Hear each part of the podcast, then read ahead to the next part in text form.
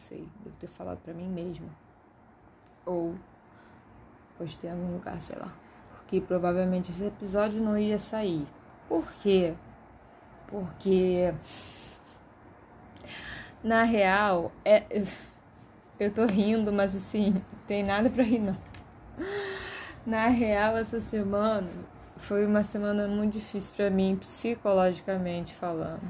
Psicologicamente falando, foi uma das piores. Eu falei, porra, dessa vez não vai dar, vou ter que fazer uma pausa aí e ver quando é que eu vou voltar. Mas aí eu, eu pensei, porra, sei lá, talvez seja bom falar. Vezes é bom falar tal qual você estivesse numa conversa. Só que você não está numa conversa porque você está falando para um gravador. Isso não qualifica conversa. Pode ser que seja uma, uma conversa hipotética, né? Porque eu tô imaginando que tô falando com alguém. Será que será que os podcasts eles eles se imaginam convencendo alguém daquilo que eles estão falando? Ou conversando com uma determinada pessoa, com uma pessoa específica? Será que eles têm na mente deles de forma consciente, ou pelo menos quase consciente, uma pessoa para a qual eles estão te, se dirigindo? Eu acho que às vezes eu imagino algumas caras não sei se é porque a gente está em isolamento social há muito tempo. E eu não faço esses negócios de, de Zoom, de encontro virtual, reunião virtual, nada disso.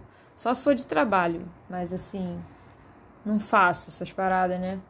É, então eu acho que eu fico mais, sei lá, pensando em, em presenças enquanto eu tô falando que, que na verdade seriam fantasmas, né? Quem falava isso era o Kafka. O Kafka que falava que quando você está escrevendo uma carta para uma pessoa, ele estava escrevendo uma carta para alguém. Era para a mulher dele, era para, eu não lembro exatamente para quem. Acho que era para a mulher dele. E ele é absurdado com esse negócio de você poder conversar com alguém sem estar perto daquela pessoa, né? é, eu posso me lembrar de alguém que está longe e eu posso tocar em alguém que está perto. Essa pessoa para qual você está escrevendo uma carta, qual é a relação que você tem com ela? É tipo o que eu estou fazendo agora. É, o Kafka dizia que era conversar com os fantasmas. Quando você está se dirigindo a alguém que não está presente. Como é que ele ia ficar chocado com a nossa realidade posterior? Telefone, internet, isso que estamos vivendo agora de essa comunicação ser a nossa única possibilidade. Ele ia surtar. Que é exatamente o que está acontecendo com a gente. A gente está surtando. Só que a diferença é que a gente achava que não ia surtar, porque a gente já nasceu nesse ambiente. O Kafka ele ia ser jogado aqui sabendo que ia surtar. A gente foi achando que estava normal e não estava. Pode ser que fique normal daqui a muitos anos, quando já tenhamos virado outra coisa que não o que somos agora. Eu acho que é por isso que eu quis que eu quis gravar esse episódio para poder conversar com esses fantasmas do Kafka. Isso porque eu estava dizendo, aí agora eu lembrei, que não ia fazer esse episódio a menos que ele fosse sobre o nada. Eu disse isso uns dois dias atrás. E aí hoje, a minha aula, na minha aula o professor, o tema da aula foi a angústia, a angústia em Heidegger, né? E aí ele falou bastante sobre nada. E aí eu falei, porra, eu já tinha dito dois dias atrás que o tema do podcast ia ser o nada. Eu já tinha vivido essa experiência do nada na minha vida, sim, no meu ser, durante toda essa semana. Então, nada mais justo do que falar sobre o nada. Nada mais justo. Eu adoro quando eu tenho aula porque é quando eu consigo ter essa sensação de, de que estou trocando alguma coisa com o mundo exterior coincidentemente ou não coincidentemente, ou sincronicidamente, a aula de hoje foi muito sobre o nada.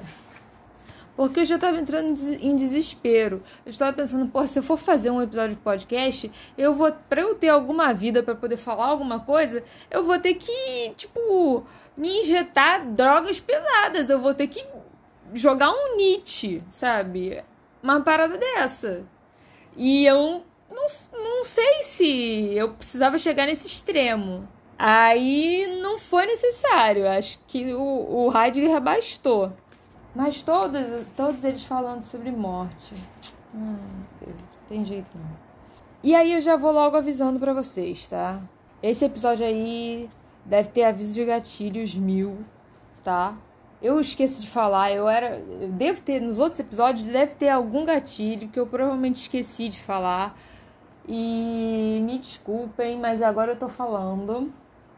Gatilho morte, tá? Vou falar de morte bastante. Vou falar. Eu não, eu não queria ter aberto com esse assunto assim logo direto. Eu queria ter falado de outra coisa. Eu posso é, mudar de ideia agora falar de um assunto mais leve e depois é, voltar pro nada? Acho que eu vou fazer isso. Então tá. Então, eu tava vendo The Office. Eu achei uma série. Foi minha irmã que me indicou. Eu achei uma série assim fantástica. Fantástica. É uma escolha estética brilhante que eles fazem ali naquela série.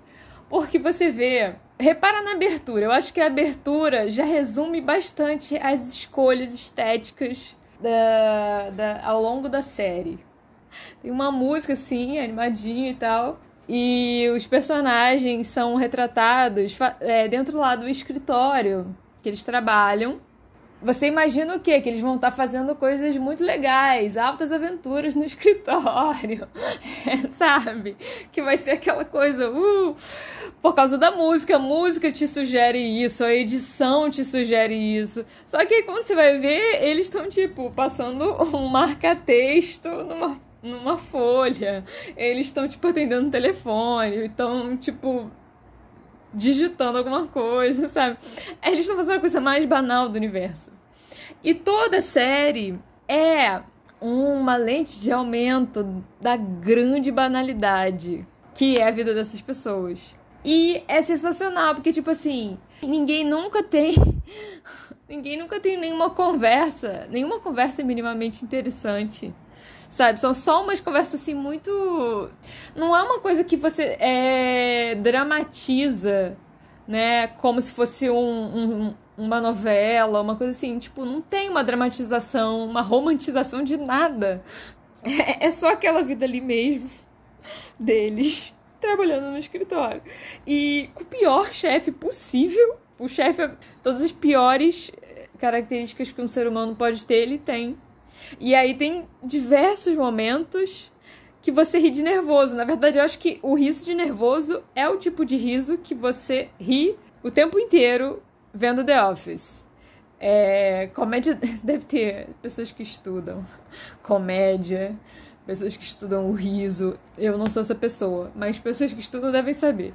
Deve ter alguma coisa que qualifique o riso de nervoso como uma forma de comédia. né? Porque é isso que acontece em The Office.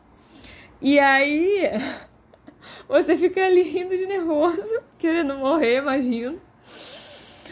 E aí eu fico me perguntando, cara, é tão absurdo, é tão absurdo isso. Você pensar, é, é um escritório de uma empresa que vende papel. Você está trabalhando no escritório para vender papel para um outro escritório que vai usar papel. É, é um negócio assim. Como que o ser humano chegou nesse ponto? Como que a humanidade chegou nesse ponto? Da gente viver de forma completamente absurda desse jeito. Sabe? Qual foi o critério de, desses comportamentos? Eu fico me perguntando. Tem uma pessoa na janela do outro lado da, do, do meu prédio aqui, olhando para cá. Mas tá meio longe, não sei se tá me vendo. Não sei se deve estar tá me achando que eu tô falando sozinha, sei lá, não sei. Não tá errado, né? Mas enfim. tá me, eu tô me, agora eu fiquei tímida, a pessoa tá me olhando. Eu, na verdade, eu fiquei um pouco assustada. Aí eu fico, eu fico assim, me perguntando como que a gente foi historicamente caminhando para chegar em trabalhar num escritório, sabe? Isso ser o normal da vida das pessoas. Porque a grande maioria das pessoas que vai assistir aquilo ali vai se identificar com um ponto ou outro daquilo. Ou todos. E aí eu fico, porra, que sacada! Como é que a humanidade teve essa sacada de chegar aí de acordo com quais padrões, né? Porque se você vai. Se for o padrão do mundo animal, por exemplo. Porra, não faz o menor sentido para eles isso. Viver dessa forma. Não tem a burocracia, não tem. Eles não se organizam dessa maneira. Mas se o parâmetro for alienígenas, quem sabe? Pode ser. E aí é curioso porque no outro episódio, o episódio 3 eu terminei falando do Aleph, de ver tudo, tudo. Eu tava falando de tudo. Aí agora eu vou falar de nada. Vê como é que fiz uma rápida sei como é que eu cheguei nisso, sabe? Eu tava lá no tudo ainda. Como é que eu cheguei nisso? Eu tô começando a ficar assustada com a pessoa. Parece uma assombração. Aí eu fico, como eu cheguei nisso? Do tudo ao nada. Ele tinha pensado em falar alguma coisa sobre a tradutora. Eu, eu penso em falar várias coisas e aí acabou, né? Eu não falo nada do que eu penso falar. Porque eu queria, eu queria, eu acho uma profissão muito linda. Eu queria muito ser tradutora. Mas eu não, eu não sou boa em nenhuma língua específica para traduzir nada. Então eu admiro. Aí a minha admiração ela fica só no, no, no, no ato de ler as notas dos tradutores. Eu adoro ler prefácio de tradutor, nota de tradutor, saber como é que foi o processo da tradução.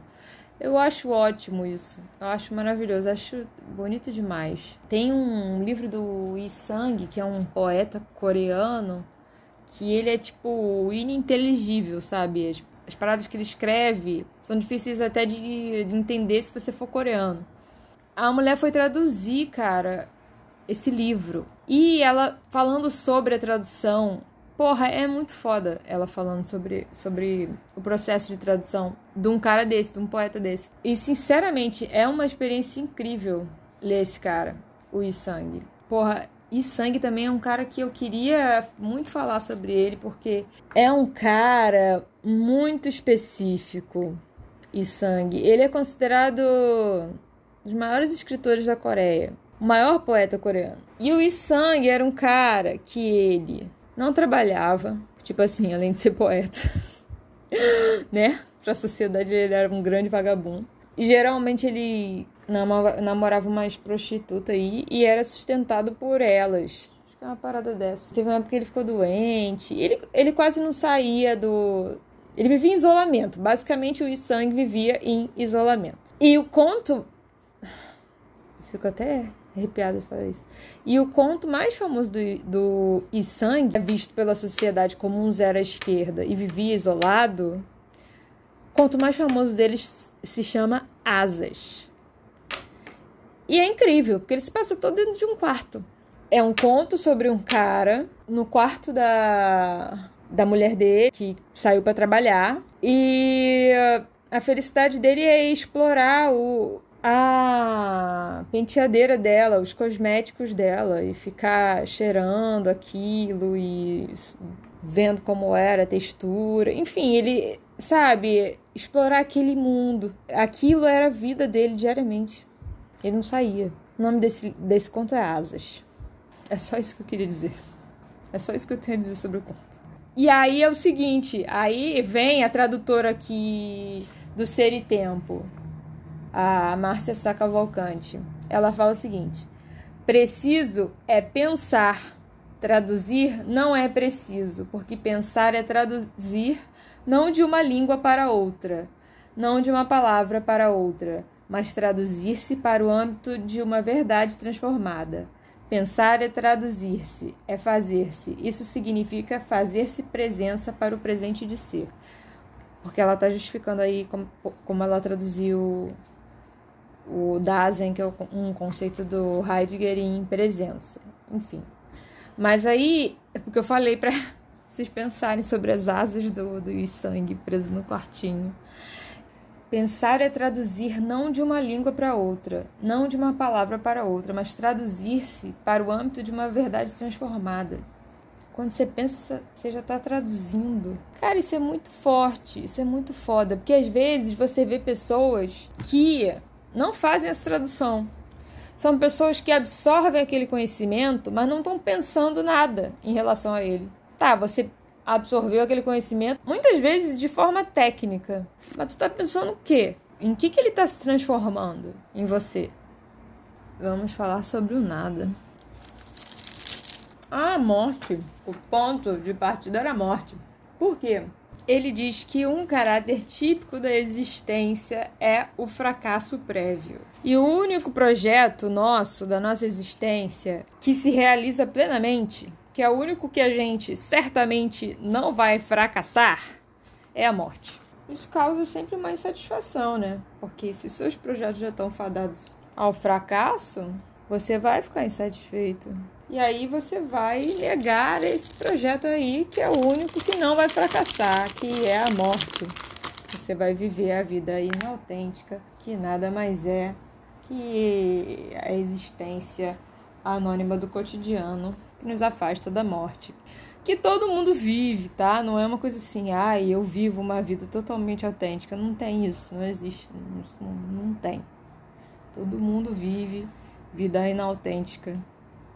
E é isso aí. E fica também se, se afastando da morte através de, de atividades cotidianas, de coisinhas que a gente faz para se divertir, ou para se ocupar, ou para ganhar dinheiro ou para sei lá o que, que a gente queira fazer. Aí tem angústia. O que, que é angústia? É a disposição afetiva privilegiada para acessar o nada. A angústia ela te coloca diante do nada. O que foi que aconteceu comigo essa semana? Você fala, porra, não me animo com nada, não gosto de nada, não quero fazer nada, não quero pensar em nada, não quero. Essas coisas todas aí. A gente fica nessa. Aí, quando a gente fica nessa, a gente tá de cara pro nada. E o que é o nada? É a morte. O nada é o não ser, né? Isso é difícil. É difícil trabalhar isso sem pesar muito o clima, entendeu? Mas é, eu tô falando, mas eu tô falando, mas é de um jeito muito. De um jeito muito. para animar as pessoas. Não é pra desanimar ninguém, não. Porque eu tô, acho que, dando uma, uma força aí. E, e estar de frente pro nada eu vou pegar logo o texto. Tem um texto do, do Heidegger que se chama Que é Metafísica. E é muito bom, porque ele começa o texto, que tem o título Que é Metafísica, dizendo: Eu não vou dizer o que é a metafísica nesse texto, não. Por isso todo mundo é filósofo, né, gente? Vamos, vamos combinar. Porra, que galera chata pra caralho, né? Mas a vida é feita de, de coisas chatas. Coisas chatas são as coisas extremamente necessárias nessa vida. Se você não gosta de coisas chatas, sinto muito, você está morto em vida. É, gente, desculpa. A gente gosta de coisa chata e de coisa que não é chata. Tem, tem é, momentos, momentos. Cadê o texto? Eu tô falando merda e não ponho. Em vez de estar tá falando de texto do, do Heidegger, eu tô falando merda. Tá, aí ele começa a falar da, da ciência, sobre como a, a ciência estuda aquilo para onde se dirige a referência ao mundo é o próprio ente e nada mais. Aquilo de onde todo comportamento recebe sua orientação é o próprio ente e, e além dele nada. Aquilo com que a discussão investigadora acontece na erupção é o próprio ente e além dele nada. Mas o que é esse nada? Mas o estranho é precisamente no modo como o cientista se assegura o que lhe é mais próprio, ele fala de outra coisa pesquisado deve ser apenas o ente e mais nada. Somente o ente e além dele, nada. Unicamente o ente e além disso, nada. O que acontece com esse nada? É por acaso que espontaneamente falamos assim? É apenas um modo de falar e mais nada? Adoro a piadinha no flow. Não sei se é uma piada, não deve ser. Eu só interpretei dessa forma de, de, de maneira cretina mas porque nos preocupamos com este nada. O nada é justamente rejeitado pela ciência e abandonado como elemento nadificante.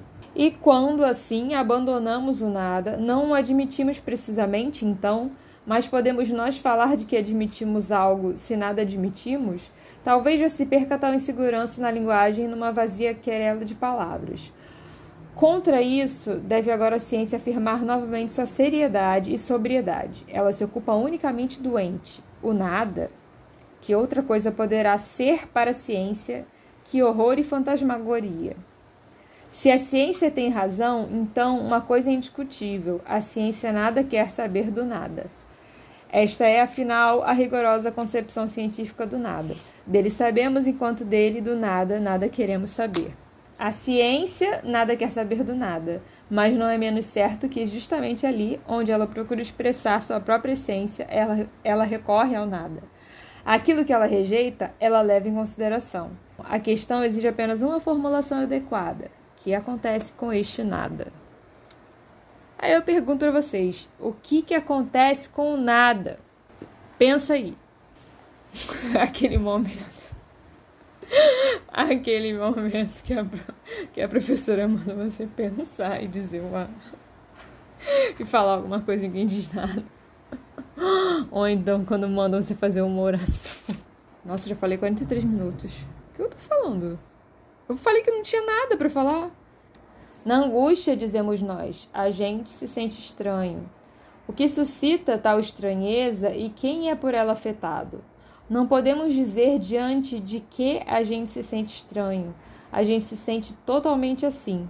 Todas as coisas e nós mesmos afundamos-nos numa indiferença. Isso, entretanto, não no sentido de um simples desaparecer, mas em se afastando, elas se voltam para nós. Este afastar-se doente em sua totalidade, que nos assedia na angústia, nos oprime. Não resta nenhum apoio. Só resta e nos sobrevém na fuga doente este nenhum. A angústia manifesta o nada. Estamos suspensos na angústia. Melhor dito, a angústia nos suspende porque ela põe em fuga o ente em sua totalidade. Nisto consiste o fato de nós próprios, os homens que somos, refugiarmos-nos no seio dos entes. É por isso que, em última análise, não sou eu ou não és tu que te sentes estranho, mas a gente se sente assim. Somente continua presente o puro ser aí no estremecimento desse estar suspenso onde nada há em que apoiar-se. Na angústia, deparamos com o nada juntamente com o ente em sua totalidade. E uma coisa até que eu anotei aqui, que eu achei bonita a frase, e me remeteu a uma, uma outra parada, eu anotei no meu caderno, não foi nem. Ser aí quer dizer estar suspenso dentro do nada. É muito bonita essa, essa, essa comparação que ele faz, que a gente está suspenso dentro do nada, estar suspenso na angústia. Porque hum, quando eu tô nesse estado que eu já descrevi e eu não consigo me relacionar com nada, não consigo me conectar com nada, eu acabo não conseguindo fazer nada também, né? Tipo, não, não assisto coisas, não leio coisas, não escuto coisas, não. nada. Fico só parada, tentando também não pensar, porque se eu pensar vai dar merda. A única coisa que eu consigo fazer às vezes, quando eu tô nesse estado, é shibari. O Heidegger fala que a angústia tem um, um caráter afetivo tem a ver com a tomada de, de consciência da morte, que a angústia é uma disposição afetiva. E aí, o Shibari, de certa forma, você tá ali se afetando por alguma coisa, né? Por alguma outra coisa, no seu toque com aquela coisa. Eu acho uma atividade afetiva. Que de vez em quando umas palavras entram na moda, né? Gratidão, empatia, agora é afeto. E aí eu falo que eu não entendo o que quer dizer afeto. Eu falava isso, do tipo, o que, que as pessoas estão querendo dizer quando elas falam para fazer tal coisa com afeto? Isso, eu não sei exatamente o que isso significa. Tenho dificuldade de, de, de compreender esse conceito, dificuldade real. Aí eu falei, pô, que estranho.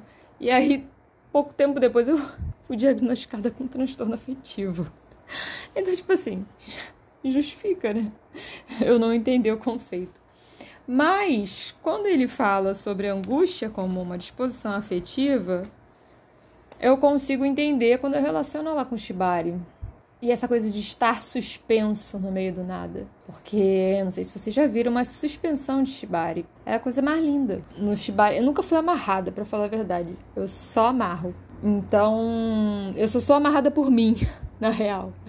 E aí, quando eu tô não conseguindo quando eu tô suspensa no meio do nada, eu mesmo me amarro, que é a única atividade que eu consigo fazer, que eu de fato consigo fazer, em busca desse afeto com a corda, nos meus dedos, na minha pele, apertando a minha pele.